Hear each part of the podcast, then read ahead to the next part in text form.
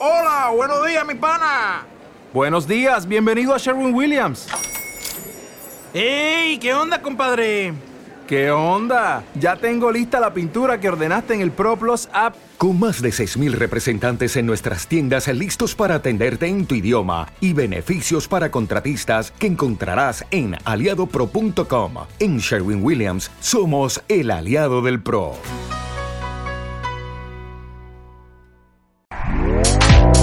Este podcast forma parte de Evox Originals. Disfruta de este avance.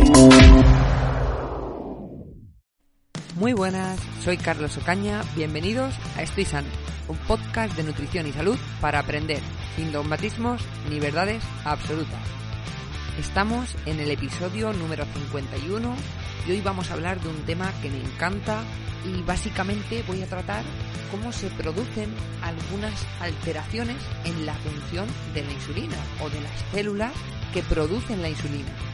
No voy a abarcar todos los procesos que interfieren en esta producción de insulina, pero bueno, podré hacerlo en otros podcasts y también dedicaré en otros podcasts a hablar sobre eh, otros tejidos como puede ser el hígado, el tejido adiposo, el sistema nervioso, el músculo, para tener una visión un poquito más amplia de todo esto de la insulina, la diabetes, cómo se interrelaciona con otras hormonas.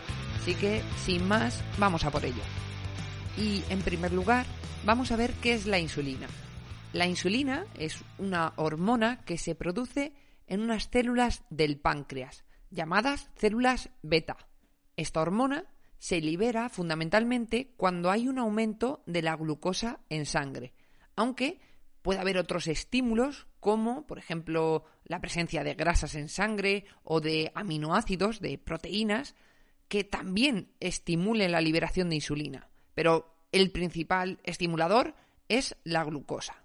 Esta hormona llega a los tejidos donde actúa y simplemente señala que hay eh, grasas, eh, aminoácidos o glucosa en sangre y que deben ser absorbidos. Y ahora vamos a empezar viendo qué ocurre en estas células, las células beta que producen la insulina, para que todo esto se desregule. Y en primer lugar vamos a hablar del estrés oxidativo y la inflamación. Sobre el estrés oxidativo tengo un podcast hablando de él, pero lo explicaré de nuevo de forma rápida para que puedas entender lo que ocurre. Dentro de las células tenemos una central nuclear llamada mitocondria, y esta central nuclear se encarga de transformar la glucosa o la grasa en energía. En ese proceso se produce lo que se conocen como radicales libres. Estos radicales libres van destruyendo las estructuras celulares como la membrana celular, eh, provocan defectos en el ADN o afectan a la funcionalidad del retículo endoplasmático del que luego hablaremos, y de esta forma generan efectos nocivos para la célula, Imagina que estás en una montaña y lanzas una piedra.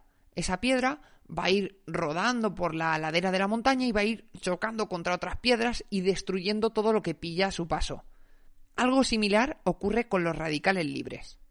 Y una forma eficaz de generar estos radicales libres es con hiperglucemias o con un excesivo consumo de calorías, de forma crónica, claro. Como acabo de decir, el procesamiento de los nutrientes va a generar estos radicales libres.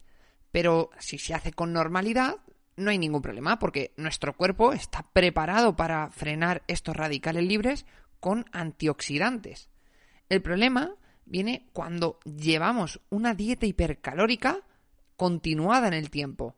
Estos radicales libres al final se van acumulando y van a superar a nuestras defensas antioxidantes provocando lo que se conoce como estrés oxidativo. Y además, este problema se va a agravar si los alimentos que ingerimos no contienen estos antioxidantes que deberían tener de forma natural. ¿Y qué alimentos serán estos que van a tener una menor concentración de antioxidantes? Básicamente los ultraprocesados. Estos radicales libres, además, son señalizadores de las células. Los radicales libres los utilizamos en nuestra propia defensa contra patógenos. Si tenemos muchos radicales libres, nuestras células entienden que estamos luchando y se activan mecanismos de inflamación. Para que se entienda, nuestras células funcionan de la siguiente forma. tienen cientos y cientos de antenas parabólicas que captan todo tipo de señales. Cuando captan una señal, se lo comunican al ordenador central, el núcleo, y este da una respuesta. En este caso, como he dicho, activan la respuesta inflamatoria. ¿Y qué es esto de la respuesta inflamatoria? Pues al igual que los radicales libres, es un sistema de defensa.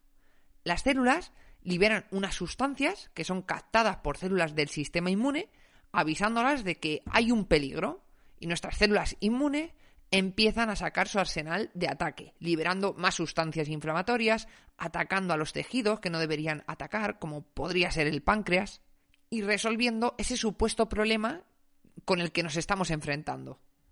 Pero claro, el problema aquí es que todo esto se está activando de forma crónica y sin que haya un peligro real.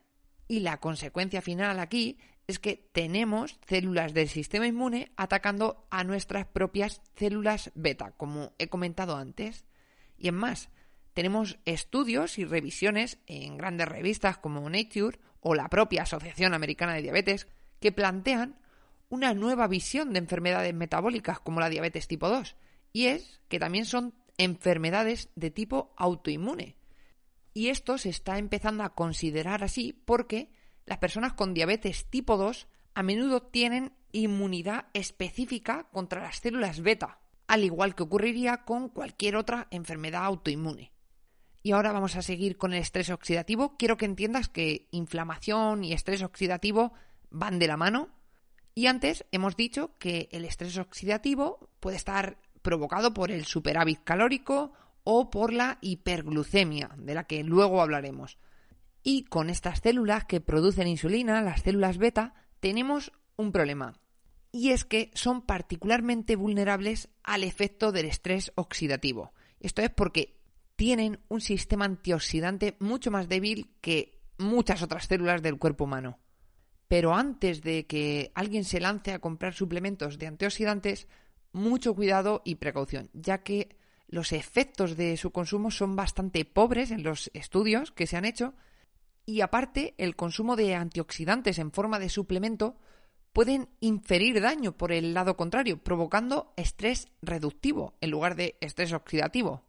Así que, en mi opinión, utilizaría otras herramientas como la dieta y una de las dietas que mayores beneficios ha mostrado tanto en parámetros inflamatorios como de estrés oxidativo es la dieta mediterránea, de forma general, este tipo de alimentación sería con un alto consumo de frutas y verduras, legumbres, cereales integrales, frutos secos, aceite de oliva, pescado, carne blanca y poca carne roja. Y aparte de seguir este patrón de alimentación, intentaría disminuir la cantidad de calorías ingeridas. Y como curiosidad os voy a nombrar algunos alimentos con mayor cantidad de antioxidantes por cada 100 gramos, para que podáis tenerlo en cuenta. Entre ellos tenemos al café, los frutos secos, sobre todo las nueces, tienen una pasada de antioxidantes, el chocolate pero con alto contenido en cacao, el chocolate blanco apenas tiene antioxidantes, los arándanos deshidratados tienen una pasada igual, y como otra curiosidad... ¿Te está gustando lo que escuchas? Este podcast forma parte de Evox Originals y puedes escucharlo completo y gratis desde la aplicación de Evox. Instálala desde tu store y suscríbete a él para no perderte ningún episodio. Hola, buenos días, mi pana. Buenos días, bienvenido a Sherwin Williams. ¡Ey! ¿Qué onda, compadre? ¿Qué onda? Ya tengo lista la pintura que ordenaste en el ProPlus app. Con más de 6.000 representantes en nuestras tiendas listos para atenderte en tu idioma y beneficios para contratistas que encontrarás en aliadopro.com. En Sherwin Williams somos el aliado del PRO.